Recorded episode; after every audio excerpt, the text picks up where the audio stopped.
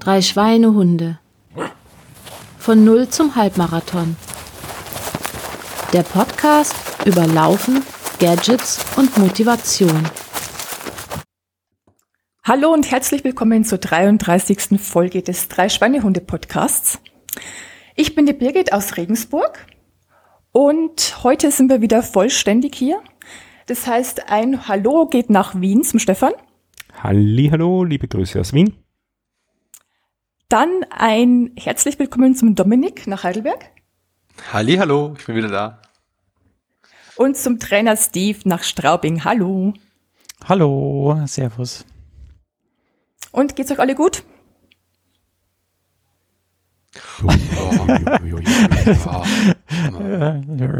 Grummeln kommt aus allen Ecken.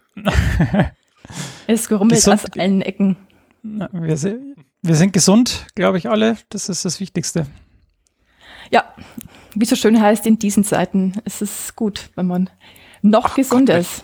Wenn ich noch eine E-Mail kriege auf der Arbeit von irgendjemandem, der mir wünscht, dass alle gesund sind, die in meiner Umgebung sind, dann, dann raste ich aus. oh, ist aber unentspannt. naja, ich kriege halt ungefähr 40, 50 oder mehr oder hunderte E-Mails am Tag und da jedes Mal, wenn mir irgendeiner schreibt, so, es ist ja nett, aber ja, wir haben jetzt Corona auch schon länger und ja, es ist beschissen und oh. Ja. Ich kann das nachvollziehen. Das ist halt irgendwie so, die neue Grußformel. Statt ja. How are you? Oder, sind oder alle noch gesund? Ja. Ja. Das ist ja nett gemeint, aber trotzdem. Ich weiß nicht. es ist, ja. Gut. Ähm. Immer wenn ich mit Leuten zum Beispiel aus so, ich nenne das mal Krisengebieten schreibe, dann habe ich USA. immer noch so ein bisschen, ja genau, also so Ostküste New York und sowas, da habe ich mir nur so ein, okay, geht's euch gut?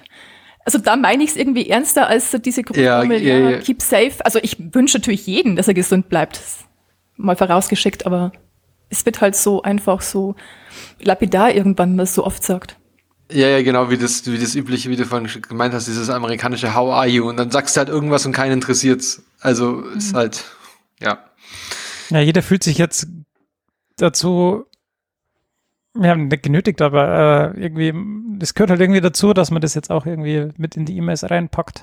Ja. Aber das also das Gute ist, ich, ich, äh, ich habe euch vorher schon erzählt, dass ich äh, die Woche ein paar Podcasts für die Arbeit aufgenommen habe und das ist ganz gut, weil erstens sind die jetzt alle verfügbar, weil sie zu Hause sitzen. Und zweitens hat jetzt jeder endlich mal ein Bewusstsein dafür, was es heißt, über Skype guten Ton zu haben. Also du meinst jetzt, jetzt jeder, über Bitte? Du meinst über Skype äh, WebEx, Blue Jeans, Zoom, äh, Skype Business, über hier Windows deine Teams. Big Blue Button. Ich habe alles mittlerweile auf dem Rechner. Ich habe alles auf dem Rechner installiert. Ja, Seitdem geht gar nichts mehr. Ja, weil die wahrscheinlich alle noch drei andere Tools mitinstallieren. Aber jetzt hat, es ist zumindest der Default, dass sie verstehen, dass man zumindest Kopfhörer braucht und dann ist es ja schon mal echt gut. Mhm. Ich habe aus, ich habe durchweg Lob bekommen, weil ich habe, als ich noch Homeoffice gemacht habe, alle meine Zoom-Calls oder meine Web-Calls alle mit meinem Podcast-Mic gemacht und ich war der Einzige, der anständigen Ton hingekriegt hat. Bild, hm, aber Ton war gut. ja, äh, man kann jetzt in, in Skype habe ich heute gesehen, kann man jetzt äh, den Hintergrund blurren. Also kann man zumindestens, also die haben irgendwie eine Face Recognition und dann ist zumindest alles, was nicht Gesicht ist, ist irgendwie ähm, verschwommen. Das ist schon ganz gut. Soll ich den offensichtlichen Witz machen, dass es für manche andere Leute andersrum besser wäre? Oder? ah. Bei mir ist es auf Jitsi andersrum. Hm. Auf Jitsi, ja, das habe ich auch gehört, das selbst gehosteten Zeug. Mhm. Jo. Ja, also kommen wir mal zur Rechenschaftsablage, oder? State of the Pick. Wie schaut's aus bei euch? Wie weit und wie oft seid ihr gelaufen, Stefan? 151 Kilometer bei 17 Läufen und dann muss ich ja noch das Gewicht berichten, minus 0,8 Kilo. Jetzt geht endlich wieder ein bisschen was weiter. Ähm, ein Lauf ist ausgefallen, weil ich beim Mal davor umgeknickt bin und ich den Boden geküsst habe. Da habe ich dann ein bisschen gewartet, bis sich die Bänder wieder erholt hatten. Aber abgesehen davon und einmal war ich faul, da habe ich es um einen Tag geschoben. Also zwei Ausfälle, aber sonst äh, habe ich alles gehalten, was ich machen wollte. Und ich habe sogar ein bisschen die Strategie geändert, da rede ich vielleicht nachher noch drüber. Und ich gebe okay. weiter an den Dominik. Sehr gut. Ich bin jetzt auch im äh, 100er Club. Ich habe 111,5 Kilometer habe ich geschafft dieses Mal, nachdem ich ja sonst immer so um die 50, 60 rumgekrebst bin am Anfang vom Jahr. Ähm, bei 15 Läufen. Ähm, Gewicht habe ich ähm, wollte ich tracken, aber meine Waage hat ist, ist die Batterie leer und ich habe nach dem zweiten oder dritten Versuch mir eine 2032 Mini-Batterie zu kaufen und es jedes Mal eine 3220 bei mir ankam und ich die absolut nicht verwenden kann. Ich weiß nicht wohin mit den Dingern. Habe ich es aufgegeben. Jetzt muss ich warten, bis der, ähm, bis ich irgendwo direkt hin kann und es da kaufen kann. Ist die neue Waage, ja, aber, meinst du? Hör mir auf jetzt. Setz mir keine Flöhen in, in die, ins Ohr. Ähm, aber was ich, was ich berichten kann zum Gewicht allgemein ist, dass, ähm, also vor Weihnachten, also im Vergleich zu Weihnachten rum, Anfang des Jahres, bin ich um eine Gürtel, einen, im, im Gürtel ein Loch enger. Ähm, und das sitzt locker. Also man merkt es deutlich. Also ich habe das, das, das ist schon ziemlich cool. Also da geht es geht gerade was weg. Ich habe jetzt auch über die das Homeoffice habe ich ähm, ja oder ich habe jetzt wieder dieses 16:8 angefangen untertags zu machen. Das geht, das funktioniert ganz praktisch. Ja. Gut, dann übergebe ich an den Kilometerkönig des des Monats, Steve. Ja, was, ja. Ich habe 222, habe das leider nur mit 20 Läufen geschafft. Es wäre schön gewesen, wenn das 22 Läufe gewesen wären. Aber ja, 222 bei 20 Läufen, das ist ähnlich wie beim Dominik im Homeoffice. Geht es einfach gut. Man, man muss nirgends hinfahren. Aber du bist jetzt wieder eh in der, im, im nicht mehr zu Hause, oder? Oder nee, ja, ist egal. Ich bin jetzt wieder ganz normal. Ja, ich werde, glaube ich, bis äh, nächstes Jahr nicht mehr in die Arbeit gehen, sondern von zu Hause aus arbeiten. Ähm, aber das ja, ist ganz gut, weil wenn man mal in der Früh nicht schafft zu laufen, dann kann man, dann macht man das mit, dann mache ich das mittags. Also das ist eigentlich ganz, ganz gut. Ähm, ich habe jetzt auch versucht, aber das komme ich vielleicht später nochmal erklären, ähm, zu tracken oder herauszufinden, wie denn der Effekt des Kinderwagens, also des Tools, äh, aufs Laufen ist. Aber ich muss sagen, es ist einfach nicht herauszufinden, was genau da jetzt ähm, der Effekt ist. Aber ich werde die Analyse nochmal aufrufen und dann kann ich später nochmal was dazu sagen. Genau, damit wieder zu Birgit. Ja, und ich bin 129 Kilometer gelaufen. Das sind 18 Läufen. Ja, bin eigentlich ganz zufrieden damit. Die Woche habe ich ein bisschen pausiert. Ähm, und was ich hatte bei meinen Läufen zum ersten Mal, eigentlich seit ich laufe, ich bin gestürzt. Also ich bin so richtig auf die Nase gefallen. Ich weiß nicht genau warum. Oh ja. Ich, ich muss gestolpert sein. Ich könnte aber nicht wirklich sagen, dass ich irgendwie gespürt habe, dass ich hängen geblieben bin. Ja, aber mich hat's ganz schön auf die Schnauze gelassen. Und ich war dann eigentlich ganz froh, dass die Sache mit dem Mundschutz recht in war, zu der Zeit aufkam. Denn ich, ja, habe mir ein paar Schürfwunden zugezogen am Kinn und an den Lippen irgendwie. Es war Gott sei Dank nichts wirklich Schlimmes passiert. Ja, ist relativ schnell abgeheilt. Ja, ich war ein bisschen schockiert beim das bei den nächsten ja, Läufen, die ich ja. Ja, ich wollte sagen, Läufen. das glaube ich, wenn du, wenn du nicht weißt, warum, also wenn du, wenn es keinen offiziell, also keinen offensichtlichen Grund gibt, dann äh, ist es echt schwierig. Also, es war so ein Gehweg mit Platten und ich denke, die waren ah, dass eine okay, weiter ja. draußen war. Aber ich könnte jetzt nicht sagen, ich habe nicht gespürt, dass, dass ich hängen geblieben bin. Also ich bin einfach von Nase gelegen. ja, und die nächsten Läufe waren etwas vorsichtig, weil irgendwie hatte ich schon so einen, so einen leichten, ja, ich sag jetzt mal psychischen, äh, angeknackst, so hoppala. nee, aber dann ging es schon wieder. Nach einer Zeit ging es dann schon wieder. Ja, ja, und ansonsten bin ich eigentlich ganz zufrieden, weil meine Läufe, habe ich das Gefühl, die sind jetzt schneller als vorher. Zuerst dachte ich, es liegt irgendwie an einem nicht ganz zufriedenstellenden Tracking, also dass das GPS ein bisschen spinnt bei meinem uralt Phone, aber ich laufe ja jetzt mit der geliehenen Garmin-Uhr vom Steve. Mhm, ich habe sie endlich in Betrieb genommen. Ist das die gleiche, die ich auch schon hatte? Nein. Das weiß ich jetzt nicht. Okay. Na, sie hat die 225 und du hattest die 235, oder? Ah, okay. Ja. Also ich sag ja, ich habe ich hab die 220, 25? 225, ja. Okay. Genau. genau. Ja, ich habe mich langsam dran gewöhnt, nachdem ich am Anfang dachte, ja, okay, das ist gar nichts für mich. Hatte ich jetzt wirklich mal die Nerven, sage ich, ich war entspannt genug, mich da reinzuarbeiten, alle Programme runterzuladen, Bedienungsanleitung zu lesen und dann ging es auch. also die, tra die, die, trage ich jetzt fleißig, bin da sehr, sehr glücklich damit. Ah ja, sehr schön. Ja. Und ich habe Ostern genutzt, also die Osterfeiertage, um 45 Kilometer am Stück zu laufen, also an fünf aufeinanderfolgenden Tagen, was ich bisher eigentlich auch so nicht getan habe. Also dass ich fünf Tage am Stück gelaufen bin. Ja, und da bin ich auch ganz zufrieden. Ich glaube, bei mir hat es auch mit den Schnelligkeit oder der gewonnenen Schnelligkeit damit zu tun, dass ich halt nicht mehr ins Fitnessstudio gehe. Also ich merke das halt schon, wenn ich zwei, dreimal die Woche halt trainiere im Fitnessstudio, dass ich dann einfach müder bin, also die Muskeln etwas müder sind. Und da ich so nicht allzu viel mache, denke ich, kann ich jetzt ein bisschen schneller auch das Ganze angehen. Mhm. Ja, und habe natürlich gleich neue Ziele anvisiert. Also ich habe mir jetzt vorgenommen, dass ich 1000 Kilometer laufe in dem Jahr. Oh. Ja, und irgendwie, aber, aber das gesundheitlich die Woche irgendwie nicht so toll begonnen hat, so mit ein, mit ein paar Zipperlein, sag ich mal, ja, habe ich die Ziele auch schnell wieder runtergeschraubt und jetzt erstmal die Woche eine Pause eingelegt. Aber schauen wir mal. Ich glaube, es na gut, für, für, 1000 Kilo, für 1000 Kilometer brauchst du ungefähr 20 in der Woche.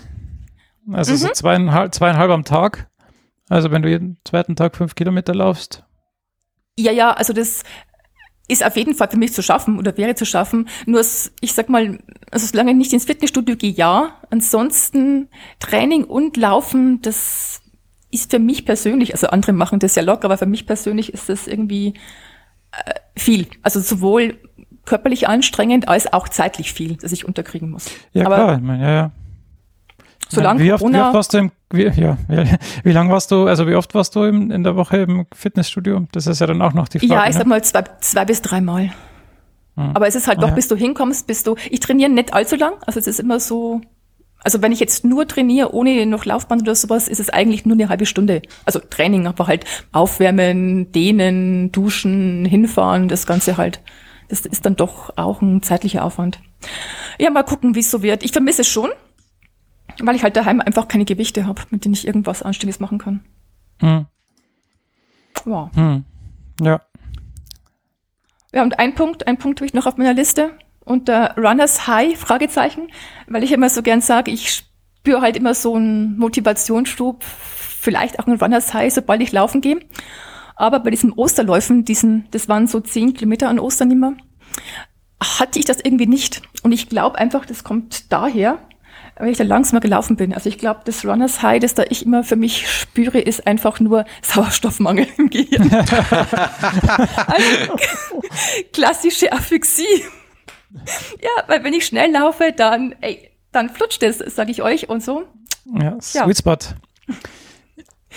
Sweet Spot Running. Also mehr, mehr kürzere, schnellere Läufe, dann geht's mir einfach besser. Ja, ist doch auch gut, wenn man das herausfindet.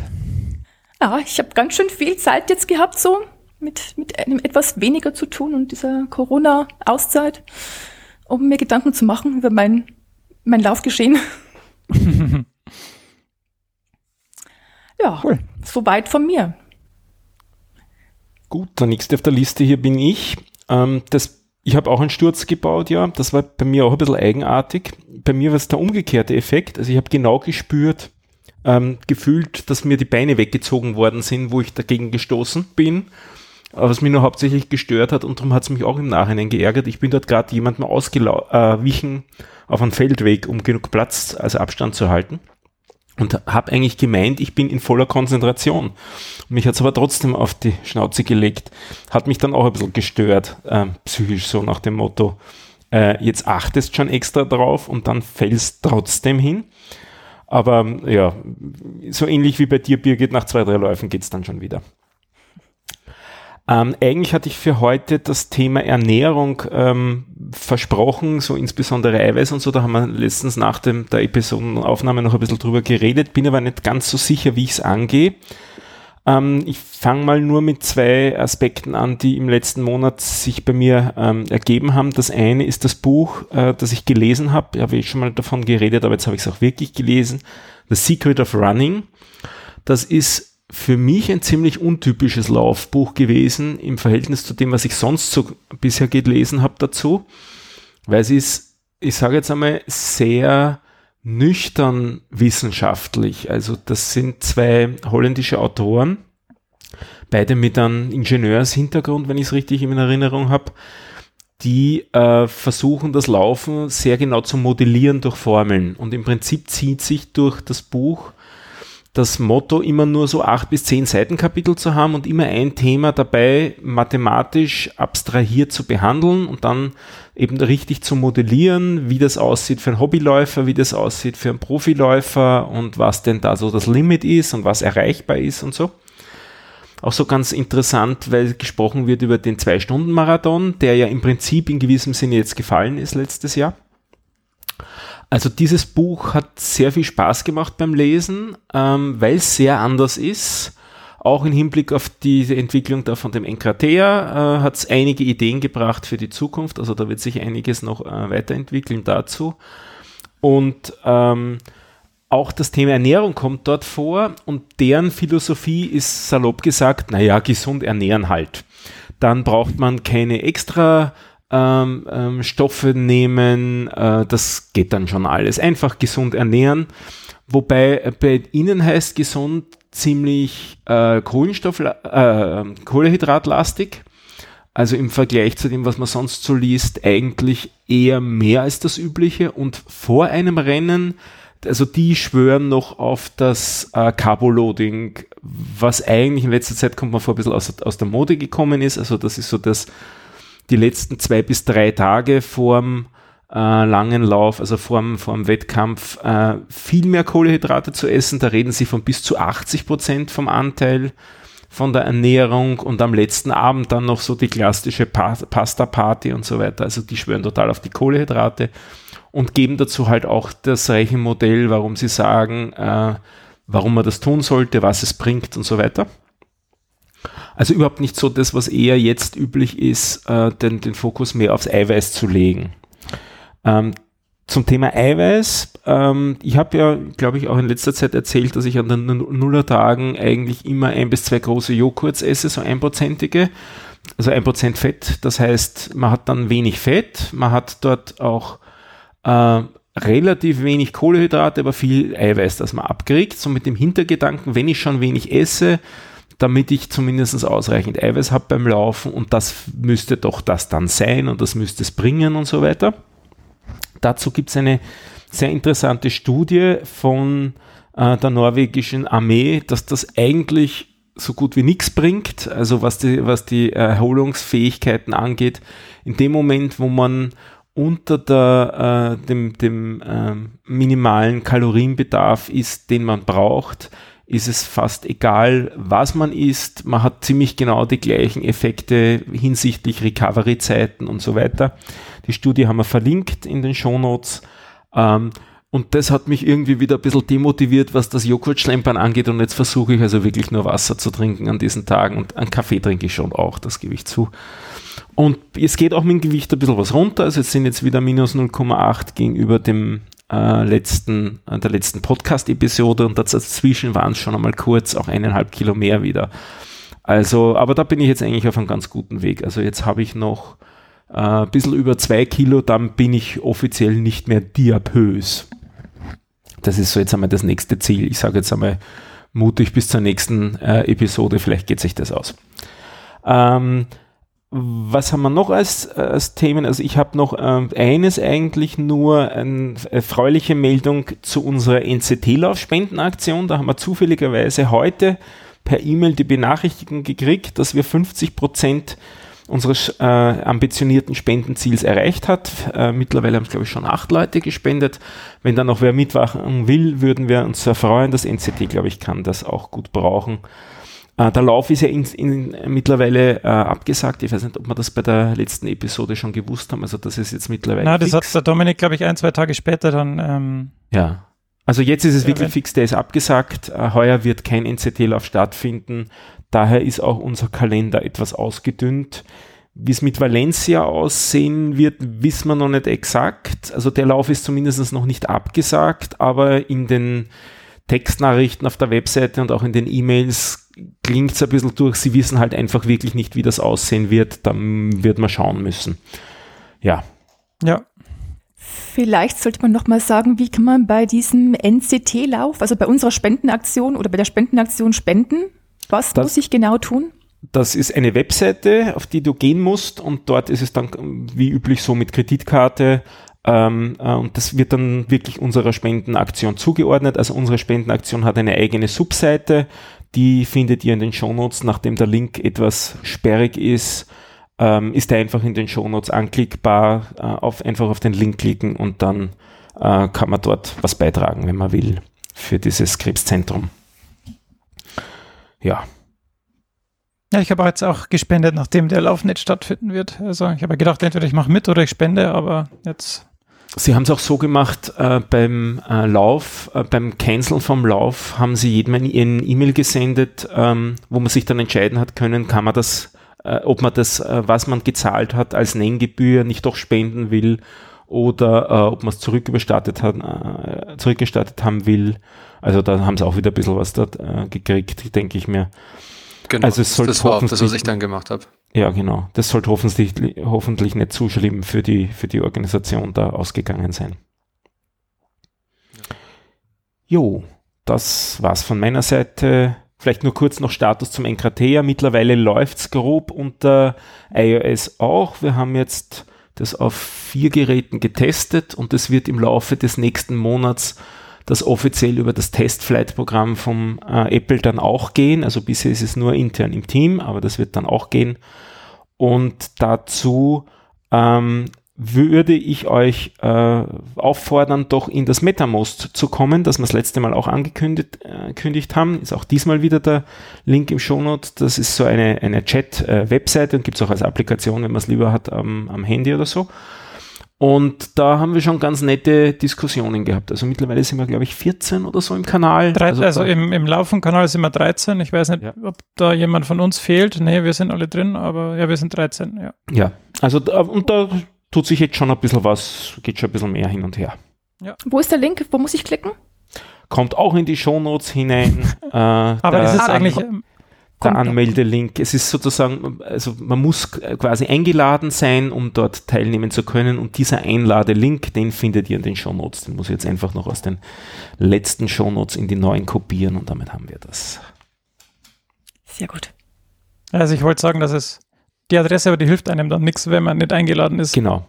Also der, die, ja, okay. Aber den kopieren wir einfach wieder rein. Ja, super. Und man muss keine Kriterien erfüllen, außer nett zu sein und zu fragen. Genau. So Nein, man muss seine, seine Niere muss man nicht verkaufen. Und wir haben zwei Kanäle. Also eigentlich haben wir jetzt mittlerweile schon drei Kanäle. Steve, du hast, glaube ich, noch einen angelegt. Also wir haben einen, da ja. geht es nur ums Laufen. Ähm, dort soll es nicht um Corona gehen. Wir haben einen, da darf über alles geredet werden. Das ist der Off-Topic-Kanal. Und dann hast du noch angelegt einen Science-Kanal.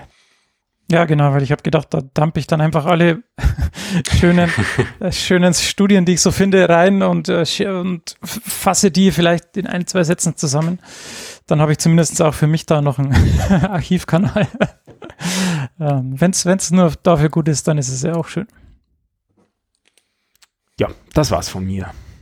Aber wie, wie ist es denn? Weil in diesem, äh, diesem Science-Kanal sind nur fünf Mitglieder. Muss man dann die Leute da einladen oder können die da auch selber rein? Jeder kann dort rein, der dort draufklickt auf die Liste. Also die, die Liste der Kanäle ist dort öffentlich, aber man muss selber einmal reinklicken, um reinzugehen. Du könntest auch die Leute so. einladen, wenn du willst, nachdem es dein Kanal ist. Alles klar. Ja, nur zum Verständnis. Okay. Jo. Ja, und dann ähm, hätten wir einen Dominik. Genau, ich habe zwei kurze Themen. ähm, zwei kurze, hab, aber schöne. Ja. Ähm, ich habe aktuell 50% neue AirPods und werde ab morgen nochmal weitere 50% neue AirPods bekommen. Sind das dann ähm, 100% neue AirPods oder dann, das, dann doch wieder 50% neue? Nee, nur 80%, weil das Case das alte ist. Ah, also okay. quasi nur die Pods ausgeklauscht werden, äh, was irgendwie sehr lustig ist. Aber ähm, was mir passiert ist, ähm, also ich laufe ja, ich hatte ja erst diese Anchor Soundbuds Flow für, weiß nicht, die, die ist mir heute wieder aufgefallen, die kosten halt echt nix, 30 Euro. Ähm, und ähm, und die habe ich dann ja irgendwann ersetzt durch die äh, AirPods Pro, weil die auch dieses Noise Cancelling und so haben und auch dann viel tiefer drin sitzen in den Ohren, äh, anders als die ursprünglichen AirPods, die ja so ein bisschen lose drin hängen, die ich dann nicht nehmen wollte immer für, fürs Laufen, weil ich da Angst hatte, dass sie mir rausfallen. Und was ich jetzt mit festgestellt habe in letzter Zeit oder über schon ein paar Wochen, längere Zeit, dass einer, der Linke, hat angefangen, dass er quasi beim, gerade jetzt bei diesem starken Wind, dass das Windgeräusch immer mehr durchkam. Also es wurde nicht mehr so weggeblockt. Ähm, auch wenn das Noise Cancelling an war. Dann habe ich mal auch gedacht, so habe ich erst vermutet, weil da gab es irgendeinen so Rumor, dass was mit der Firmware von den AirPods, dass da irgendwas schief läuft. Und ähm, ja, das, das war dann aber nur links, dachte ich mir, er sollte ja rechts auch sein. Und war aber nicht so. Und dann bin ich weitergelaufen, weitergelaufen. Und dann, als, habe ich ein oder zweimal mit, dem, mit den AirPods telefoniert, als sie drin waren. Und habe dann eine ganz fiese Rückkopplung bekommen beim Telefonieren. Quasi, wie wenn er versucht, meine Stimme wegzucanceln, es aber nicht schafft. Und mir dann quasi so ein zurück Feed äh, äh, äh, gibt. Und das war nur dann, wenn quasi das Noise Cancelling so an war. Also auch wenn diesem Transparency Mode, also die haben ja drei Modi, wie man sie betreiben kann. Transparency Mode, Noise Cancelling an und alles aus. Transparency Mode ist lustig, weil da mimt er quasi Noise Cancelling aus, aber filtert trotzdem, also gibt dir quasi die, es sammelt außen die Geräusche ein und gibt sie dir dann aufs Ohr als Sound. Also so ein bisschen Virtual Noise Reality quasi. Und das hat auch nicht mehr funktioniert. Dann habe ich den einfach ausgetauscht und dachte mir, sehr gut, ja klar, 50 Prozent, mein, mein bisschen Schwund ist immer. Und hat aber alles super funktioniert, also ging halt noch auf ähm, Garantie. Und dann jetzt, vor drei Tagen, fängt der Rechte an dachte ich mir so, oh Gott, nee. Und jetzt habe ich es aber auch wieder ausgetauscht. Also nur so kurzer Hinweis, falls ihr das, das habt. Ähm, aber das liegt jetzt nicht an, also du hast ja mal erwähnt, dass es an der Firmware gelegen hat. Das könnte. dachte ich erst, dass das an der Firmware liegen könnte. Ähm, aber da das bei dem neuen AirPod jetzt, dem linken, der ausgetauscht wurde, ich dieses Phänomen eben nicht mehr sehe und der auch deutlich besser mittlerweile im Noise Cancelling ist, also wenn ich das vergleiche, meine ich, dass es irgendein Hardware-Problem war mit denen, die ich hatte. Warum? keine Ahnung, ich, es ist jetzt nicht so, dass ich die jeden Tag gegen die Wand werfe, das mache ich höchstens zweimal im Monat. ähm, also es sollte, sollte so sein und ähm, auch ins Wasser sind sie nicht gekommen und nix. Also von daher, also im Regen war ich jetzt auch nicht laufen oder so. Das heißt, es war irgendwie komisch. Also falls ihr das habt, dieses Phänomen, das ist anscheinend wirklich ein technisches Problem. Das, das muss ausgetauscht werden, das, das AirPod. Der Bud oder wie der denn heißt. Genau. Und es ging so lange gut. Jetzt meldet sich mein Fuß wieder zu Wort. Er will Aufmerksamkeit. Das ist mal wieder mein linker Mittelfuß. Ist letztens irgendwie. Äh, ich habe realisiert, als ich mir vorhin den Rechenschaftsbericht zusammengesucht habe, dass ich quasi eins, zwei, drei, vier, fünf, fünf, zehn Kilometerläufe quasi hintereinander gemacht habe. In Anführungszeichen. Und nach dem letzten hat er irgendwie angefangen zu meckern also während des darauffolgenden Laufes habe ich dann so gedacht, so, oh, also er hat nicht so, so geschmerzt wie Anfang, äh, wie Ende letzten Jahres, sondern man hat so ein bisschen gemerkt, so, hoch, da ist ein bisschen was. Deswegen habe ich danach die, die Last wieder ein bisschen reduziert von der, ähm, von der Strecke her, von der Geschwindigkeit. Und jetzt ist es aktuell gut. Ich habe auch nochmal diesen, diesen, einen Tipp aufgenommen, dass ich quasi den Schuh nochmal ein bisschen Tick leichter binde, aber daran kann es eigentlich fast, das mache ich jetzt, achte ich, da achte ich jetzt zumindest drauf, aber ich glaube nicht, dass ich sie vorher zu fest gebunden habe, weil ich immer das Problem habe, wenn ich die Schuhe zu fest binde, schlafen mir meine Füße immer ein. Das ist immer so mhm. bei mir mein Problem, immer. Aber das liegt vermutlich daran einfach, weil die Füße einfach anschwellen beim Laufen. Genau. Und äh, da muss ich jetzt wieder ein bisschen drauf achten. Nichtsdestotrotz habe ich heute Intervalllauf gemacht, weil es mich angekotzt hat. Heute Aber da hat er gehalten. Gedacht, da hat er gehalten, ja. Lustigerweise, da hat er ganz kurz nach dem ersten Intervall war er ein bisschen knatschig. Also, so, also natürlich höre ich jetzt auch rein. Muss man immer mit bedenken. Ähm, und danach war es aber alles okay. Und jetzt ist auch super. Also man merkt gar nichts. Genau, das ist anscheinend halt wirklich immer noch ein Thema bei mir, aber ich merke, dass die 10 Kilometer Strecke wirklich die ist, die ich mir vielleicht körperlich zumuten soll. Beziehungsweise ich hoffe, dass das Ganze natürlich auch wieder viel besser wird, wenn ich noch mal mehr abnehme. Wenn ich das an dem Stefan ein bisschen hinterher eifere und äh Ja gut, aber du kannst ja die 10 Kilometer auf jeden Fall für den sonntags äh, längeren Lauf nehmen und dann, also das halt als. Genau. Ja, genau. Ja ja, die nächsten Wochen jetzt erstmal wieder ein bisschen kürzer mal gucken. Ähm, heute war jetzt eine Ausnahme, weil es einfach äh, psychisch, ich brauchte das jetzt, diese Aus, dieses Auspowern. Ähm, und äh, ja, mal gucken. Ich bin, ich bin gespannt. Ich bin immer noch positiv. Ich mache es jetzt eigentlich immer abwechselnd mit Laufen und Radfahren. Also ich laufe wirklich nur mehr jeden zweiten Tag und in, auf den, an den Tagen dazwischen äh, Radfahren. Okay.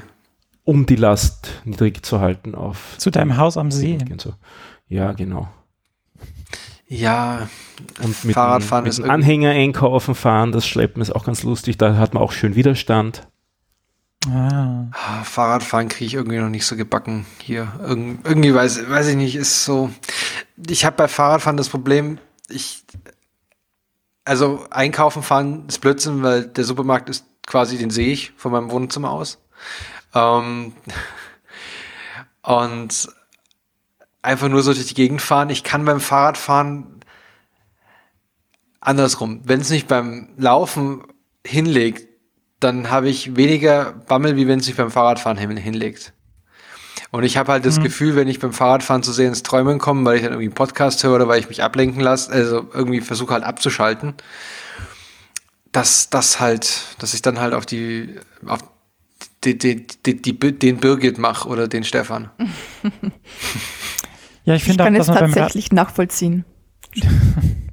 ja, go ahead. Das hält mich immer so ein bisschen vom Fahrradfahren ab. Ja, vor allem brauchst du, also wenn man so richtig dann ins Fahrrad, also eine Stunde Fahrradfahren ist halt auch schon gleich mal nix. Also man muss halt da schon irgendwie länger Fahrrad fahren. Wobei der Stefan ja auch gesagt hat, dass bei ihm das Fahrradfahren dann doch irgendwie nochmal ganz anders wirkt wie das Laufen. Hm. Ja, glaube ich. Also ich würde unglaublich gerne wieder schwimmen gehen, aber das geht ja aktuell nicht. Also ich würde auch gerne, ähm, will meine Frau auch wieder mit einsteigen, dass wir halt irgendwie mindestens zweimal die Woche oder so, also mindestens einmal, besser zweimal die Woche noch schwimmen gehen. Hm. Zusammen. Einfach ja, so, aber geht ja gerade nicht. Wird sich, das wird sich für jeden Läufer anbieten, aber. Mhm. Schwimmen finde ich auch ganz toll. Also ich finde, das bringt mir persönlich auch ganz viel für die Kondition. Also in den Zeiten, Total. als ich wirklich viel geschwommen bin, ja, da war ich richtig mhm. fit. Also ich hatte das. Aber das ja, ist ich, ich, wegen der Schwimmbäder, die jetzt geschlossen sind, nicht, oder? Genau, das ist nur wegen den Schwimmbädern. Das genau. heißt, wenn es warm wird, dann mit Sommer und so, Teiche genau. oder, ja, ja. Da könnte es dann wieder losgehen, genau. Ähm, was, was, ich hatte nämlich auch die Erfahrung, einmal, ich habe da, wo ich noch in Ulm gewohnt habe, war bei mir, ähm, vielleicht wissen das die äh, Birgit und, und, Steve noch, ähm, da ist ja, äh, war es Bad, wo das Bad Blau ist. Habt ihr es da mal mhm. hingeschafft von der, von der Uni aus? Von oben vom Eselsberg. Das war bei mir ja, ja. quasi einfach nur den Berg runter. Das war quasi, ich konnte den, mein Auto in den Leerlauf schalten und dann den Berg drei Kilometer, vier Kilometer runterfahren. Ähm, es war wirklich ein Berg, das heißt mit dem Fahrrad rauf, das wäre irgendwie hm, deswegen Auto. Ähm, und war quasi unten. Und die hatten sowas Cooles, das hieß dann irgendwie ab 6 Uhr oder so hatten die die blaue Stunde bis 10 oder 11. Das heißt, du hast nur irgendwie einen Euro 10 oder so gezahlt oder 20. Es war irgendwie Minimalbetrag, keine Ahnung. Es war sehr, sehr wenig, wenn du es in einer Stunde rein und raus geschafft hast. Und dann habe ich es wirklich ist, äh, ja. sehr, sehr lange durchgezogen. Über Monate, dass ich immer rein bin, einen Kilometer geschwommen bin und wieder raus. Und das unter einer Stunde. Nicht schlecht. Mit Umziehen und Anziehen und so. Das war. Ja, Fun, und ich, Fun Fact: das ja. Bad Blau war da immer der Startpunkt von den Longruns zum zum, zur Vorbereitung auf meinem ersten Marathon, da sind wir mal losgelaufen. Achso, ja. Ja. Nee, und das war super. Da war am Abend dann nichts los, also überhaupt, wirklich überhaupt nichts. Du hattest ein riesiges 50 Meter Bett, äh, Bett, Becken ähm, für dich. Also da waren vielleicht fünf, sechs Leute drin und das war super. Und sowas vermisse ich so ein traumhaft. bisschen. Ja, weil die Bäder sind halt sonst immer alle so überlaufen.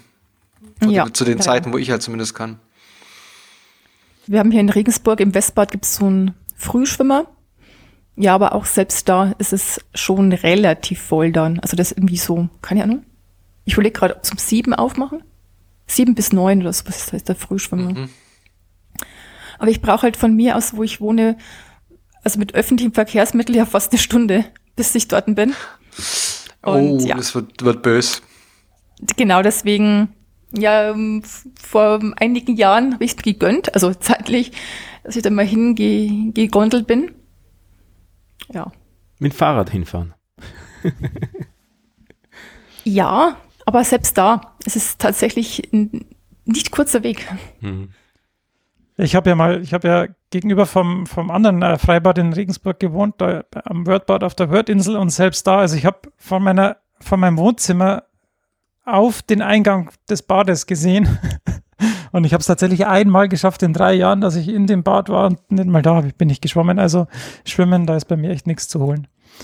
Äh, nope. Yeah, ja, ich liebe es eigentlich schon. mit dir, Steve. Hm? Wir, wir, werden dich alle einholen und überholen und so weiter. Das wird tragisch enden, wenn du da nicht Ausgleichstraining machst. ja. Genau, wir machen jetzt einen jetzt, parallelen Schwimmpodcast. Mhm. Wir machen einen Schwimmpodcast genau. parallel und dann ist mal der Steve nicht der, der ganz vorne ist. Mhm. Damit kann ja. ich leben. Dann siehst du mal, wie das ist.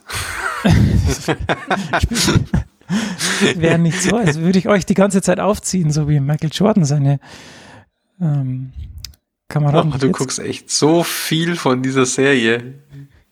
Du bist das vergleicht sich jetzt mit Michael Jordan. Das sind so nein, nein, das will ich nicht, das will ich nicht tun, das will ich nicht tun. Nein, nein, nein, nein, nein, nein. Steve kann nein. so viel gar nicht kiffen wie er, wie der. Du musst erstmal die Eier haben, dich in die, in die Dokumentation über dein Leben zu setzen mit einem Whiskyglas neben dir. Das, das, ist, äh, das ist stark. Wenn jemand eine Dokumentation über mein Leben machen würde, warum nicht? ah. ah, das war wieder, ja. Gut. Dominik, hast Erzähl du noch was? noch mehr, Steve. Ich, äh, ich, nee, ich, ich, ich, genau, du, du kann, machst einfach weiter, Steve. Ich bin, ja. Bei mir ist gut. Ja, ich, hab, ich konnte jetzt Enkrateia ausprobieren. Das finde ich sehr, sehr schön. Jetzt auch auf meinen iOS-Geräten. Da muss ich nicht, nicht immer das, die ähm, Android-Geräte rausholen, sondern kann es direkt immer hier machen. Und ein paar Features, die, die ich sehr, sehr cool finde, ist, dass äh, jetzt schon äh, kann man gucken, äh, so Sachen wie Power to Heart Rate, also wie viel Leistung schaffe ich mit pro Herzschlag und wie viel Geschwindigkeit schaffe ich pro Herzschlag. Das ist ganz cool, das so als Trend, Trend zu sehen. Der ist bei mir aktuell irgendwie nicht so ganz mein Freund. Ich weiß noch nicht ganz, an was es liegt. Wahrscheinlich das ist mein Freund, dein Trend. ja, ich, ich glaube, es liegt daran, dass es wärmer wird. Ähm, glaube ich. Aber ich bin mir noch nicht sicher. Dabei wäre das Ding so sogar Open Source und du könntest feststellen, wie ich das hingekriegt habe. Ach so, du meinst, du hast es so modelliert, dass, dass ich mich hier, ja, ich kann das ja auch gegenchecken, so ist es ja nicht mit WKO. Und so Sachen wie Power Ratio, das heißt, wie viel der Power, die vom Stride gemessen wird, tatsächlich in Vorwärtsbewegung verwendet wird, anstatt zur, also Bouncing, also nach oben die Bewegung. Also wie viel geht wirklich nach vorne. Ähm, das ist ganz cool zu sehen, dass es, wenn man schneller läuft, halt viel mehr in den Vortrieb geht, als wenn man langsamer läuft. Ähm, also bei mir ist es jetzt, wenn ich äh, Tempoläufe mache oder so ungefähr bei 42, 72 Prozent. Ich schaue mal kurz nach. Wo ist es hier? Genau, bin ich so bei 72 Prozent und wenn ich äh, heute beim Recovery Run waren es nur 67 Prozent. Also das ist schon ähm, ein deutlicher Unterschied. Und danach so Sachen wie Stride Ratio, also haben wir schon mal drüber geredet, wie viel wie ist das Verhältnis zwischen Schrittlänge und wie ist es, wie heißt das andere? Ähm, Vertical also, Oscillation. Genau, also wie viel, wie hoch ist man während des Schritts. Und das ist ganz cool zu sehen, diese ganzen Sachen. Und der Stefan hat jetzt auch noch in die Show Notes eine Galerie der Screenshots gepackt, die er erstellen musste. und da kann man dann auch gucken, was es alles sonst noch für schöne Sachen gibt. Das finde ich, ja, sehr schön. Die ganzen Sachen. Also da ist wirklich alles, was man sehen kann, was es zu sehen gibt, äh, kann man da sich angucken. Das große Ding, worum es noch sich überhaupt nicht dreht, ist das Thema Gewicht. Das habe ich eigentlich ziemlich absichtlich bisher außen vor gelassen. Und da hat mich zum Beispiel das The Secret of Running dazu motiviert, äh, zu akzeptieren, dass das mit reinspielen muss in das ganze Thema. Aus welchem ähm, Grund? Ähm, diese, zum, um, um ein Beispiel nur zu geben, diese 67 Prozent, die du als furchtbar schlechten Wert gesehen hast, ist bei mir der Bestwert überhaupt. Und das hängt schwerstens mit dem Gewicht zusammen. Ja, gut, das glaube ich, ja. Es hängt unheimlich viel beim Laufen einfach wirklich am, am absoluten Gewicht. Ja. Möchtest du mir sagen, dass wir abnehmen müssen? Jupp. Das hat mich auch das halt, das, das, hat das mich halte ich für ein Gerücht. Zusätzlich motiviert zu dem, zu deinen äh, äh, Änderungen da, weil du hast das letzte Mal, glaube ich, viereinhalb Kilo schon weggehabt hat und so weiter. Das war das, Wahnsinn. Ich habe keine Ahnung, das, wie das so schnell ging das bringt wirklich viel. Also das ist unglaublich.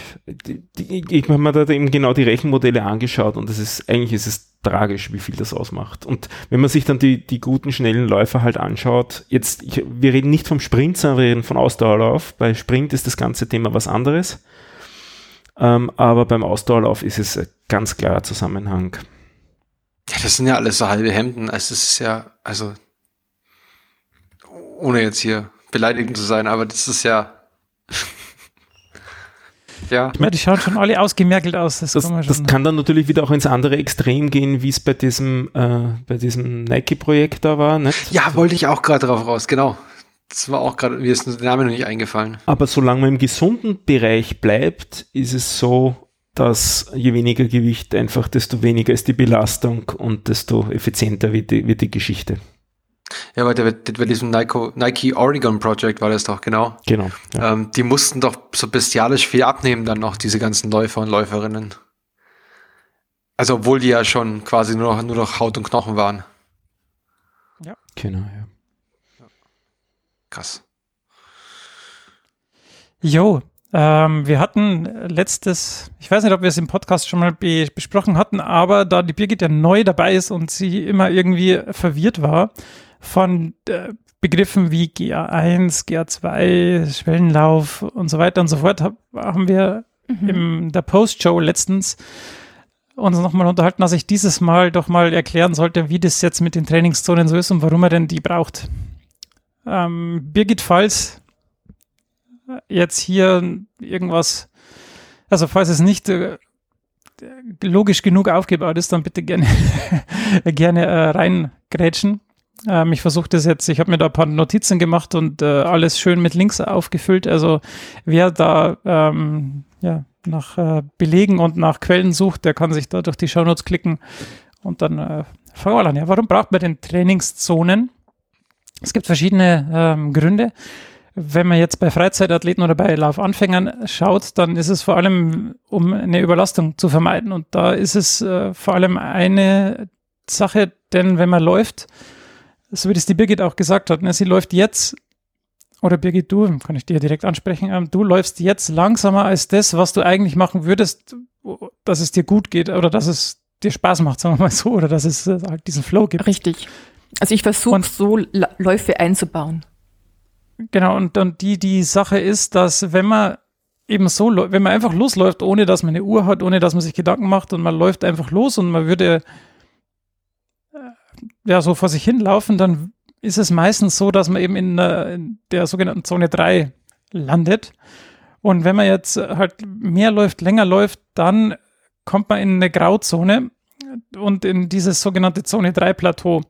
Denn in dieser Zone 3, das ist eben schon so schnell, dass man merklich Laktat aufbaut. Ähm, es ist aber nicht so schnell, dass man davon so viel profitieren würde, also dass es ein Intervalltraining oder anaerob ist.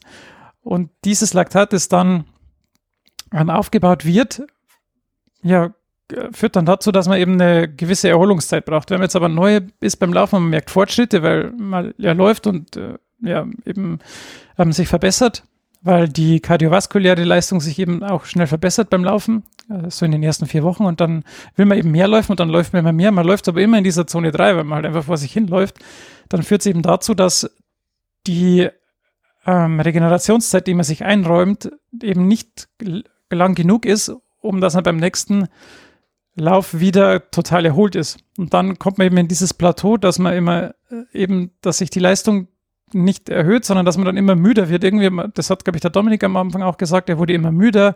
Es war irgendwie, ja, es hat sich nicht mehr gut angefühlt und man, man kommt einfach nicht weiter. Man wird dann auch langsamer.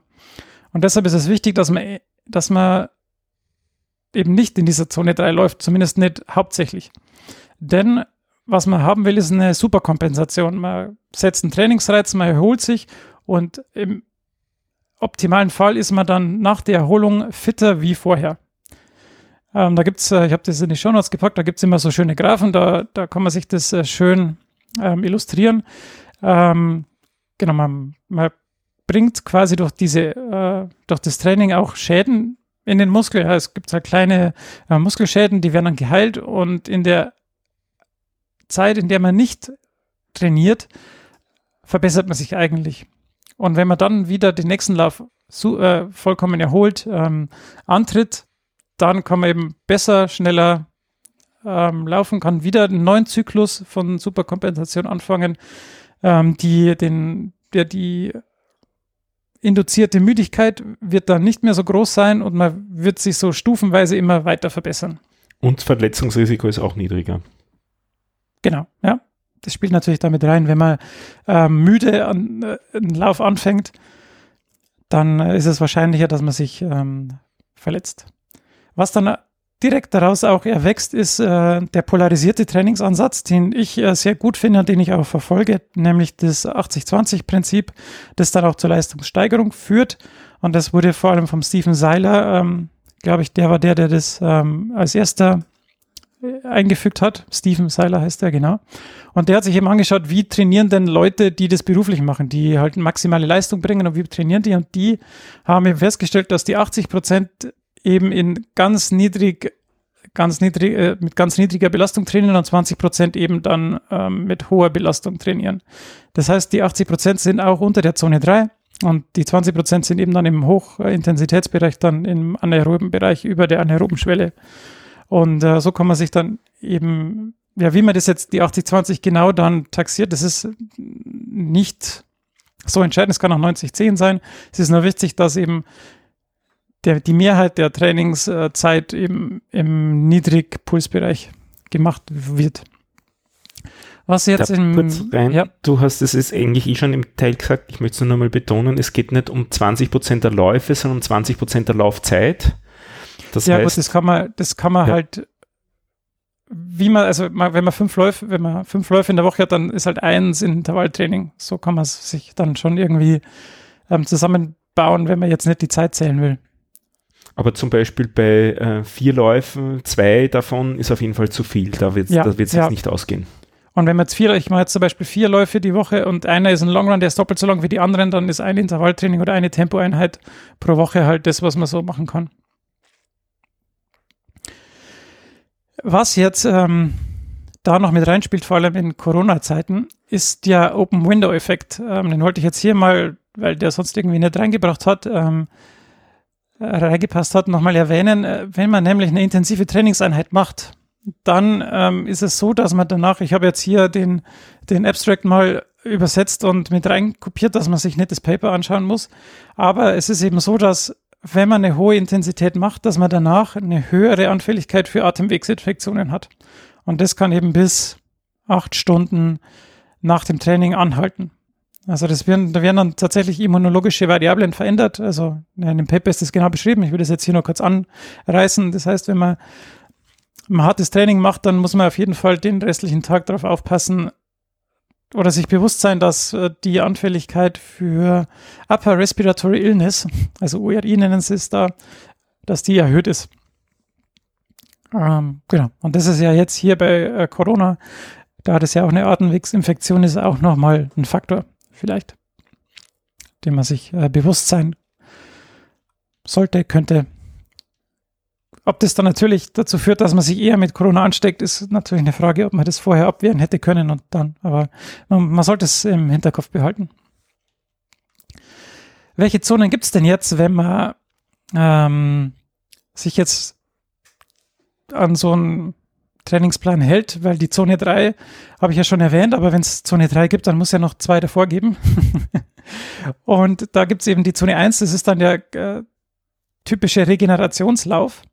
Das heißt, der ist wirklich im, im sehr niedrigen Pulsbereich. Ähm, den habe ich zum Beispiel heute gemacht, weil ich gestern einen Tempolauf gemacht habe und dann mache ich immer, oder eine Tempoeinheit und dann mache ich entweder, mache ich eigentlich immer am Tag nach der Tempoeinheit diesen Regenerationslauf. Der ist dann ein bisschen kürzer wie die normalen Läufe, also so zwischen 45 und 60 Minuten und ist eben wirklich im ganz niedrigen Pulsbereich.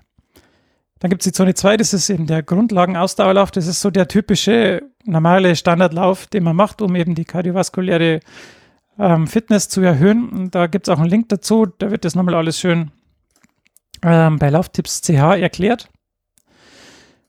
Äh, wo habe ich jetzt die Chance hier? Da gibt es den Zone 3, Zone 4. Das ist irgendwie so ein, ähm, ja, so der Bereich, der kurz, also der kurz vor der anaeroben Schwelle kommt. Das sind dann die Tempoläufe, Schwellenläufe. Also ich mache eigentlich sehr wenig Tempoläufe, sondern Schwellenläufe, weil ähm, normalerweise ist es so, dass das Marathon-Tempo eigentlich so der, der Zone 3 Tempolaufbereich ist oder obere GA2-Zone, also obere Zone 2, Zone 3 und äh, Halbmarathon-Tempo ist dann Zone 4 meistens. Und da ich ja auf den Halbmarathon trainiere, mache ich keine Tempoläufe, sondern eben Schwellenläufe. Wenn man jetzt auf Marathon trainieren würde, würde man auch mehr Tempoläufe machen, um sich einfach an das Marathon-Tempo zu gewöhnen. Und dann eine tolle ähm, Trainingsform, die ich auch gern mache, ist, äh, sind die Fahrtenspiele. Also wenn man jetzt nicht unbedingt Intervalltraining machen will, wenn man keine Bahn hat, sondern wenn man einfach nur, so wie der Dominik, äh, ja, sich abreagieren muss, dann ist Fahrtenspiel auch eine ganz coole Sache, denn äh, man macht einfach einen Zone-2-Lauf und macht immer mal wieder verschieden lange, harte Intervalle dazwischen. Also es ist zwar schon so intervallmäßig, dass man halt mal schneller, mal langsamer läuft und man kann es dann auch schön ans Gelände anpassen. So zum Beispiel, wenn es dann einen längeren Anstieg gibt, irgendwie so eine Brücke hoch oder irgendwie das Gelände mal ein bisschen nach oben geht, dann kann man da schön mal ein bisschen Tempo machen und dann kann man sich bergab wieder erholen. Oder man macht es genau andersrum, man läuft hoch, langsam und dann äh, wenn es runtergeht, versucht man wirklich mal irgendwie den, den Turnover in den Füßen hochzukriegen, um sich mal ein bisschen an schnellere Trainingsgeschwindigkeiten zu gewöhnen.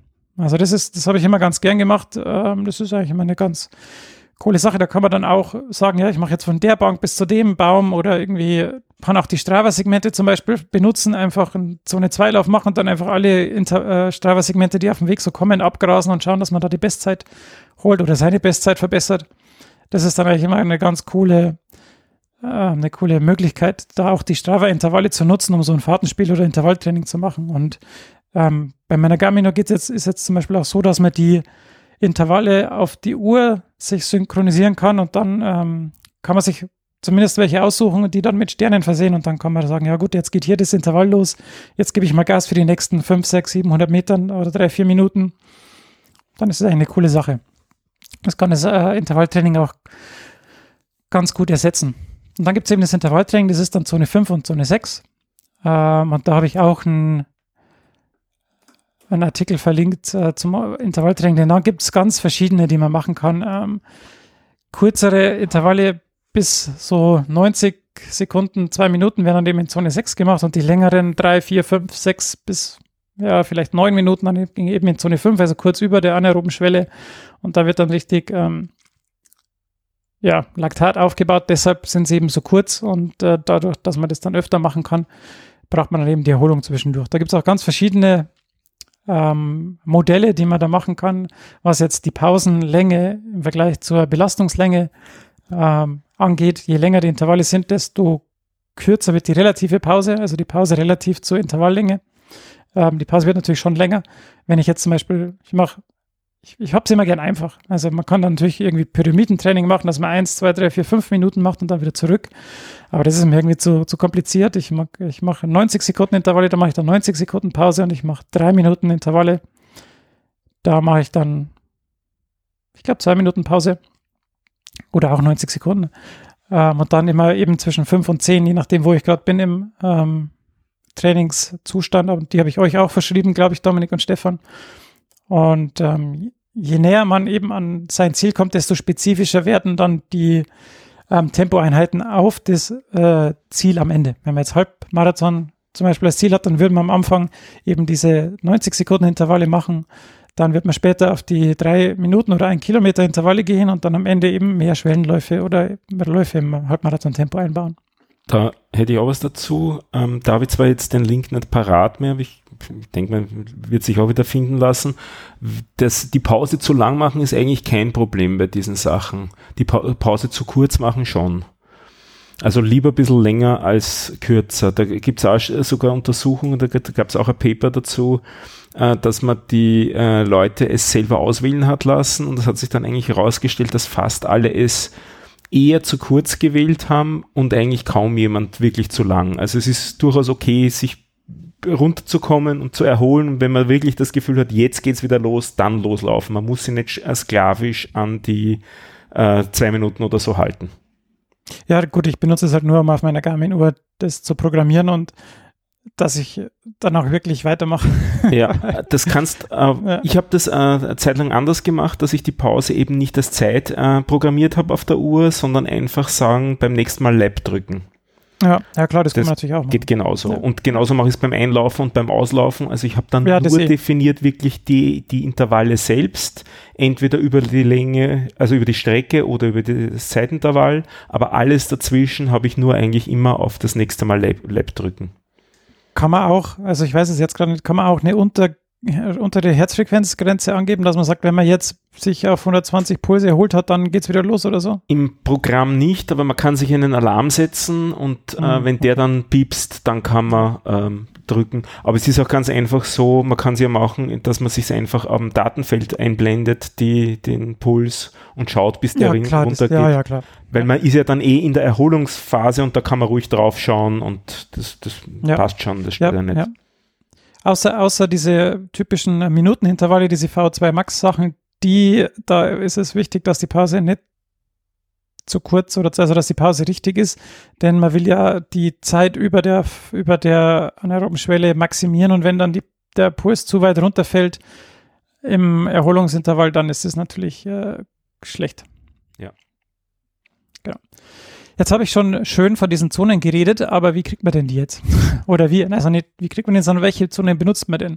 Und da gibt es natürlich wieder ganz unterschiedlich. Also die sind im Großen und Ganzen alle ähnlich, aber im Detail unterscheiden sie sich dann doch. Ich benutze zum Beispiel bei Power die von Jim Vance, die gefallen mir jetzt aktuell am besten, weil die auch am besten zu meinen äh, Herzfrequenzzonen passen irgendwie.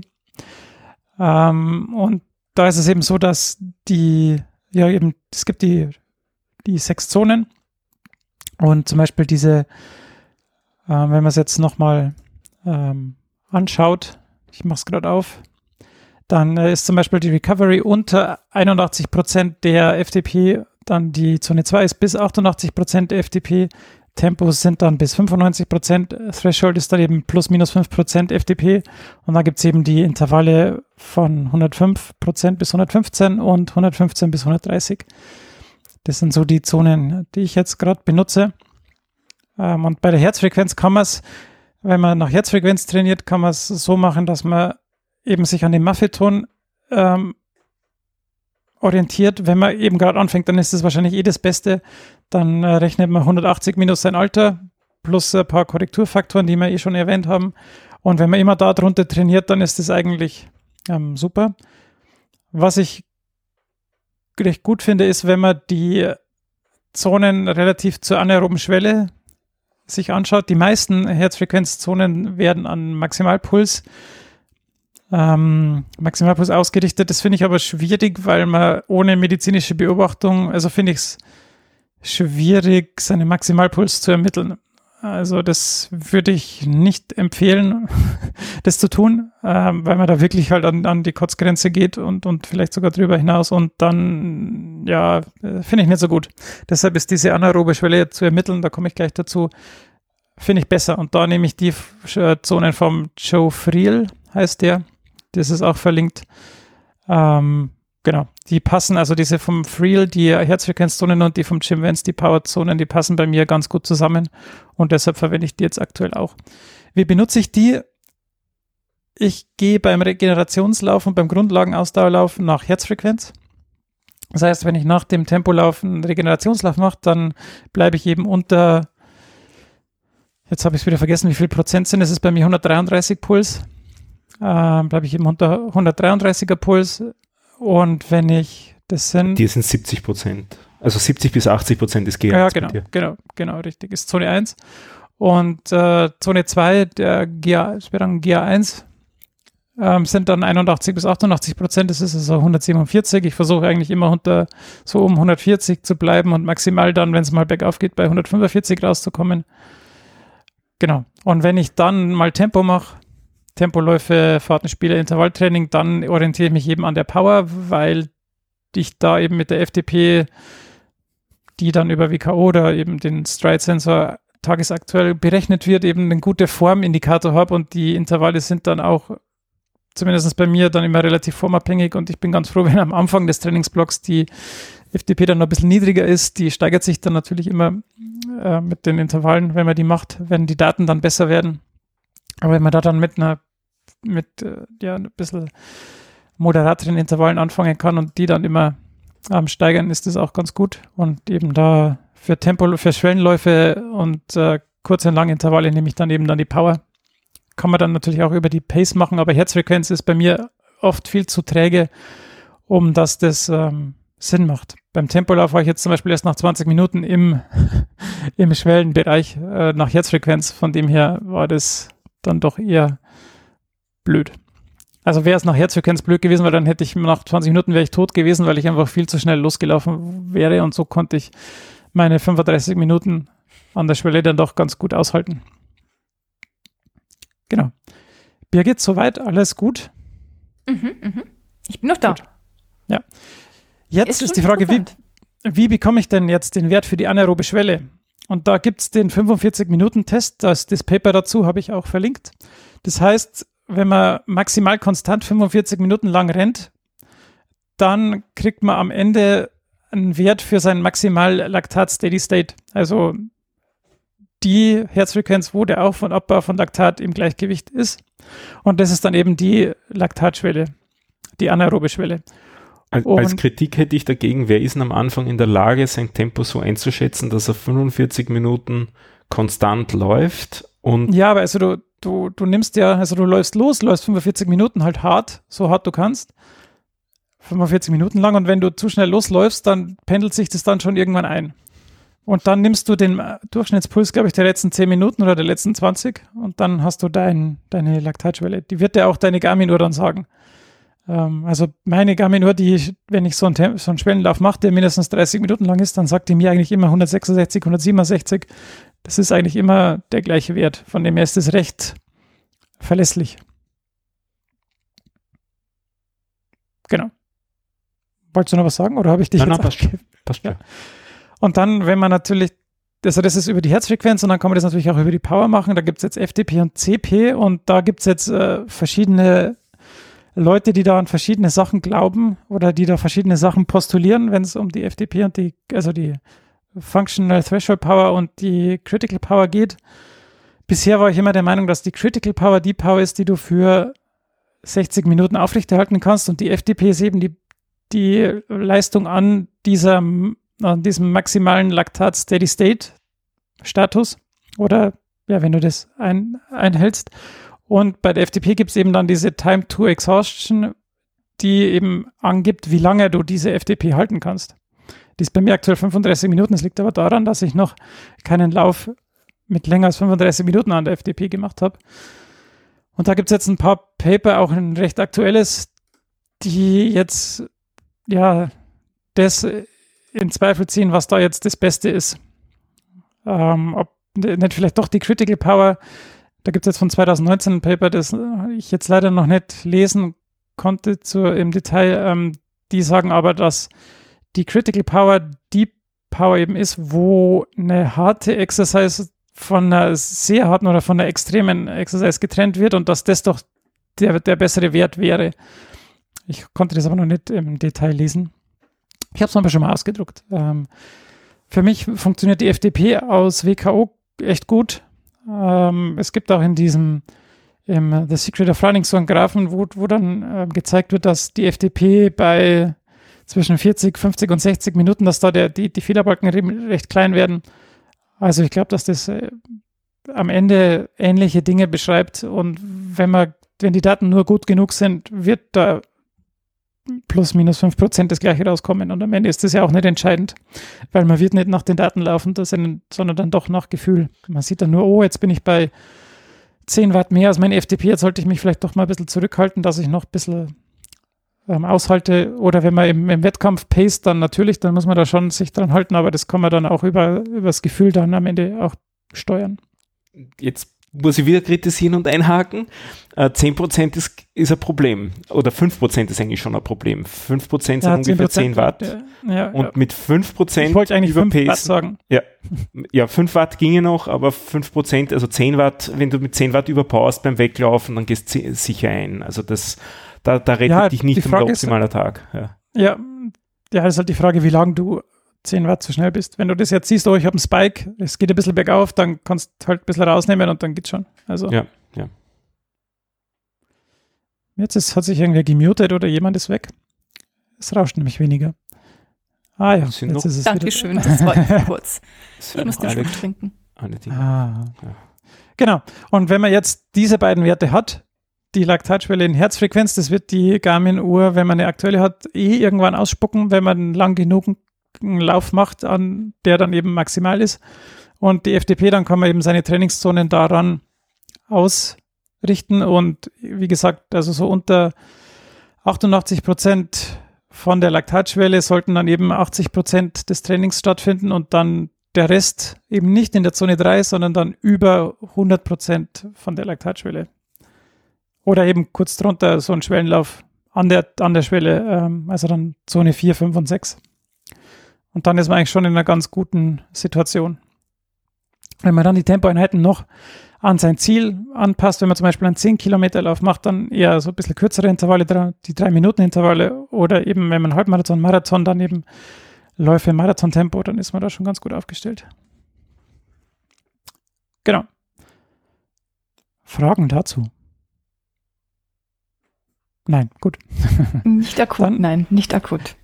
Dann habe ich noch eine schöne, lassen. Ja, dann habe ich doch noch eine schöne, schöne Studie gefunden, die ähm, analysiert, wie das parallele Benutzen von verschiedenen Laufschuhen das ähm, Verletzungsrisiko senkt. Also das ist also auch wissenschaftlich untersucht und erwiesen, bewiesen wollte ich jetzt nicht sagen, aber zumindest in dieser Studie ist es das Ergebnis. Und dann habe ich noch einen Lesetipp äh, von Medium. Moment, ich muss ja. mir mehr Schuhe kaufen? Habe ich das richtig immer. verstanden? Offizieller Befehl. Mehr Schuhe ist immer besser. ja, aber ich, das, das Thema, das hatten wir in, in der einen Laufgruppe im Mattermost auch schon. Das, das treibt mich so ein bisschen um, weil ich zum Beispiel diese Schuhe von Decathlon echt interessant finde, auch preislich, aber sie sind zu eng. Ja, das ist also es blöd, gibt ja. keine breiten Schuhe von denen. Ich brauche immer diese breiten Schuhe vorne, weil sonst schlafen mir meine Füße sofort ein. Und da gibt's nur ganz, ganz wenige Hersteller, die die haben. Und im Moment finde ich halt nur diesen einen von mir. Hm. Ja. Ich bitte meine Runde Mitleid. No. Danke. ich laufe auch nur ein paar. Ja, aber du bist eine Frau. Frauen haben nicht so viele Schuhe. so gesehen. So gesehen. Ja, also das war mein Take dazu. Bei Fragen gerne in den MathaMos-Channel kommen, ähm, dann können wir das weiter diskutieren. Ähm, dann äh, sage ich noch ein bisschen Alternative dazu, das, weil du es ja auch angesprochen hast, ist der Mepheton. Der geht nicht von dem polarisierten Training aus. Und ähm, was du jetzt auch nicht gesagt ja. hattest, ist eigentlich ja, es wird auch implizit angenommen, dass du quasi dich ein paar Wochen, sagen wir jetzt drei Wochen üblicherweise, ähm, quasi auspowerst, ordentlich trainierst und dann eine Recovery Week dazwischen hast. Ja gut, das wäre jetzt natürlich Periodisierung, das ist natürlich jetzt im, im, im Kontext Trainingszonen. Aber es ist eigentlich jetzt, auch die ja. Bedingung, weil wenn du so läufst, ähm, hast du eine Load, die konstanter Spur zu hoch ist, würde ich sagen, für, für, für, für äh, äh, totales Durchlaufen, für jede Woche durch. Ja, gut, das ist ja, ja. Ja, man muss dann natürlich schon, dann Periodisierung können wir vielleicht dann nächstes Mal besprechen. Und, ähm, und das wäre ja, Mepheton im Gegensatz dazu ist äh, eigentlich, wenn man es wenn auf diese äh, Zonen überträgt, eigentlich permanent GA1-Lauf, zumindest für ältere Leute, für jüngere Leute vielleicht GA2-Lauf ähm, und den immer möglichst äh, auszudehnen und nicht äh, zu schauen, mit irgendwelchen anderen ähm, äh, Läufen an, der, an höheren Leistungen was zu erreichen, sondern nur über die langsamen Läufe was zu erreichen und über Verlängerung von denen und daher und dann auch eigentlich eher keine Recovery Weeks drinnen zu haben, sondern eigentlich immer eher über den Umfang zu kommen und in die Richtung zu gehen. Es ist also eigentlich ein ziemlich anderer Ansatz. Was ich ganz interessant daran gefunden habe, bis vor einem Jahr war das, kommt man vor, nicht besonders hip. Und ich bin auf dieses Buch gestoßen in, durch, einen, durch einen Zeitungsartikel, glaube ich. So, so hat das angefangen für mich.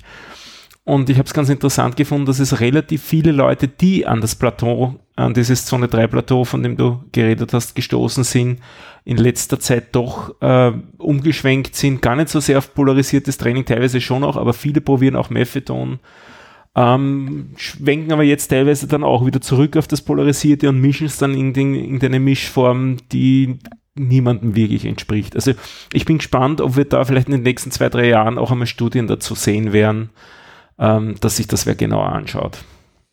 Naja, ich glaube, dass der Maffetone, ich habe das Buch leider nicht gelesen, aber ich habe zumindest beim Kofusi gehört, dass der ja auch doch dann am Ende schon sagt, wenn du dich dann auf dem Wettkampf vorbereitest, dass du das dann schon auch wettkampfspezifisch gestalten solltest. Darfst, nicht kannst, aber ah, nicht einmal musst. Also okay. mhm. das Buch dreht sich eigentlich nicht so sehr um, um äh, Spitzensportler, sondern eher um ja. Hobbyläufer. Ja, ja, also das so ist das, ja auch das, was, was ich jetzt. Ja, wie ich jetzt uns charakterisieren würde. Ja. Während das, was du vorgestellt hast, ist eigentlich, also das polarisierte Training ist eigentlich wirklich auch ernst für ernsthafte Spitzensportler gedacht, soweit ich das verstanden habe bisher, auch in den Studien, da sind richtige ähm, Ja gut, das wurde an denen, an denen äh, natürlich äh, untersucht. Ja. Das wird, wird aber dann natürlich auch eine allgemeine Trainingsanweisung abgeleitet. Ähm, ja, äh, wobei für mich dann sich schon noch die Frage stellt, inwieweit es vertretbar ist hinsichtlich der Belastung auf dem Bewegungsapparat für ähm, schwächere Läufer oder schwerere Läufer insbesondere. Nicht? Beim Spitzensportler kannst du relativ ja, klar gut, davon ja, ausgehen, ja. die sind schlank, die sind fit, die sind relativ jung und so weiter. Ja. Ja, ich meine, man muss halt, also es gibt, ich glaube, es gibt da kein richtig oder äh, es gibt schon, naja, es gibt schon also falsch in den Extrembereichen. Ne? ja, äh, man, man, weiß nicht, was für einen falsch ist, man muss es halt ausprobieren. Man, man, man, durch die Erfahrung kriegt man raus, was für einen funktioniert und was für einen nicht funktioniert. Und manchmal ist es auch nur, dass man vielleicht mit der einen Methode nicht weiterkommt und dann macht man mal einen Trainingsblock anders und dann schafft man auf einmal wieder einen Fortschritt und ähm, dann geht man wieder zurück zum Alten und, und konserviert diesen Fortschritt oder so. Also das sieht man ja auch, dass, dass man dann mit der einen Methode nicht weiterkommt und versucht dann die andere und dann setzt man einen neuen Trainingsreiz, der einen dann weiterbringt. Also Vielleicht sage ich noch in zwei, drei Sätzen, dass ich es heuer anders probiere als letztes Jahr. Also letztes Jahr war die große Angst, diese Distanz vom Halbmarathon einfach nicht zu schaffen. Daher habe ich möglichst früh versucht, den Umfang zu steigern, eben wie du es auch vorgegeben hattest mit Trainingsplan. Damit kam dann die Sicherheit, das wird sich schon ausgehen. Und über den Sommer wurde ich eigentlich einerseits ein bisschen lasch, ähm, von der Motivation her, weil das wird sich schon ausgehen. Jetzt bin ich schon bei 16 Kilometer, bis auf 21 komme ich dann allemal einerseits. Und andererseits, glaube ich, hatte ich aber auch so ein bisschen an, an Übertrainingseffekt. Und ähm, heuer probiere ich es anders, heuer, probiere ich langsamer anzufangen, kontinuierlicher zu steigern und eigentlich jetzt gar keine Recovery Weeks zu machen, sondern wirklich, ich versuche in diesem Methadon-Bereich zu bleiben und schau mal, was sich tut und im Oktober schauen wir weiter. so ungefähr. Ja, man muss halt auch, wenn man sich jetzt einen Plan mal vornimmt, üblicherweise sind es ja so 12 bis 16 Wochen, je nachdem, uh, Trust the Process muss man dann auch mal machen. Ne? Wenn, wenn man dann mal ein, zwei, drei Wochen hat, die nicht so funktionieren, außer man verletzt sich natürlich, man muss dann auch halt mal dabei bleiben und dann am Ende gucken, mhm. wie es war. Mhm. Genau. Gut. Unser Running Gag, Tagline. Ja. Wir haben zumindest jetzt mal die Vorschläge zusammengetragen. Birgit, magst du die vortragen? Die Vorschläge, die bisher kamen, ich glaube, die kamen alle, kommen die alle über Twitter rein oder? Ja, das also, wenn es jetzt nicht gerade Twitter. von uns selbst ja. ist. Also wir haben hier etwas, was der Steve gesagt hat. Von der Couch zur Finishline. Dann haben wir Friedel, der sagte, möge die Materialschlacht beginnen. Bis zum Atom. Wer findet Von sich mir. wieder? Ich. Auf zum Atem von Fako. Sag ich das richtig? Ja, Fako, oder? Glaub ja. Farko, ja. Fako, ja. Fako. vielleicht, ich weiß es nicht. Und Atemlust durch die Nacht. Das wollte ja der Dominik nicht, das wollte ja nur ich. mhm. Könnte passen, könnte passen. Schweinehunde 3-0. Jetzt erst recht. Wieder von Fako. Dann sagt, schlägt der Martin vor Schrittzähler. Nikolas sagt Schritt für Schritt. Besser. Und ebenso weiter, immer weiter. Als Tagline. Also wir haben 1, 2, 3, 4, 5, 6, 7, 8, 10 in etwa Vorschläge für eine neue ich, Tagline. mö- ich, ich möchte ähm, Nikolas ähm, seinen letzten Vorschlag sehr, sehr hoch anrechnen. Aus äh, Bayern-Schalke-Historiensicht. Ah, Ja, genau. Okay, ich verstehe es nicht. Ich auch. Das ist, ja, es ist ein Fußball-Insider. Ähm, Bayern, Schalke, Bayern wäre, Schalke wäre beinahe Meister geworden. Oliver Kahn hat geschrien, immer weiter, immer weiter und hat die, und dann haben sie doch nicht die Meisterschaft gewonnen, die Schalker, und warten immer noch. Glaube ich zumindest im Zusammenhang. Genau. ja, also sollen wir nicht eine Abstimmung machen jetzt oder? Ich wollte gerade sagen, wir müssten uns jetzt auf den Prozess einigen. Und, und von dir ist noch gar kein Vorschlag, Birgit. Du, du warst ja eigentlich die treibende Kraft hinter dem Ganzen, oder? Ja, ich habe die treibende Kraft, die gesagt hat, dass der, die aktuelle Tagline nicht so passt. Hm. Ja, eigentlich bin ich ja in sowas kreativ, aber irgendwie. Hier tippt gerade ja jemand. im, im, Hier schiebt mir gerade jemand einen Vorschlag unter mit der Nase durch die Wand. Ey, wenn dann mit dem Kinn.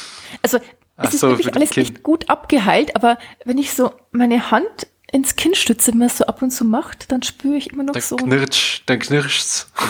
Ja, es ist irgendwie wie so ein, es fühlt sich an wie so ein leichter blauer Fleck. Also man sieht nichts, aber. Naja. Also ich, Ähm. es ist ja nicht, es ist ja kein Running Gag, wenn wir das jetzt nicht noch mindestens noch zwei, drei Episoden rausziehen, oder? ja, wir diskutieren das einfach auf Mattermost weiter. Da kann man, da, da kann man Genau. bestimmt eine, äh, eine, eine, eine Abstimmung machen, Stefan, oder? Da gibt es bestimmt so ein Abstimmungstool. Wahrscheinlich gibt es da auch eins dafür, ja. Dann können wir das doch da einfach abstimmen und dann nächstes Mal Man kann es ganz einfach machen, weil man kann ja ähm, die einfach eintragen und man kann drunter liken. Also da gibt es ja, Ja. dann die Ja, machen Emoji-Reaktionen und damit können wir es auf jeden Fall machen. Ja, machen dann wir es machen wir dort. doch das. Super. Und ich lasse mir auch noch was einfallen. Gut. Bis zum nächsten Mal. Sehr schön. Dann sind wir am Ende angelangt. Oder möchte noch jemand Ja. letzte Worte von sich geben? Ansonsten beendige, beende ich die 33. Folge. Sage danke fürs Zuhören. Das ist wie bei den Kindern. Es ist egal, wer angefangen hat. Ich beende es jetzt hier. Ja. muss ich mir schon mal Äh. angewöhnen. Muss ich mir schon mal angewöhnen für, für später. Für in fünf Jahren oder so. Ich habe gefragt, ob ihr noch was zu sagen habt. Selber schuld, wenn du da nicht nichts sagst. ja. Stefan, Genau, ermutige ihn nicht wieder. Hervorragend. Vielen Dank fürs Zuhören. Selber schuld. Tschüss. Tschüss. Also, ciao. Ah.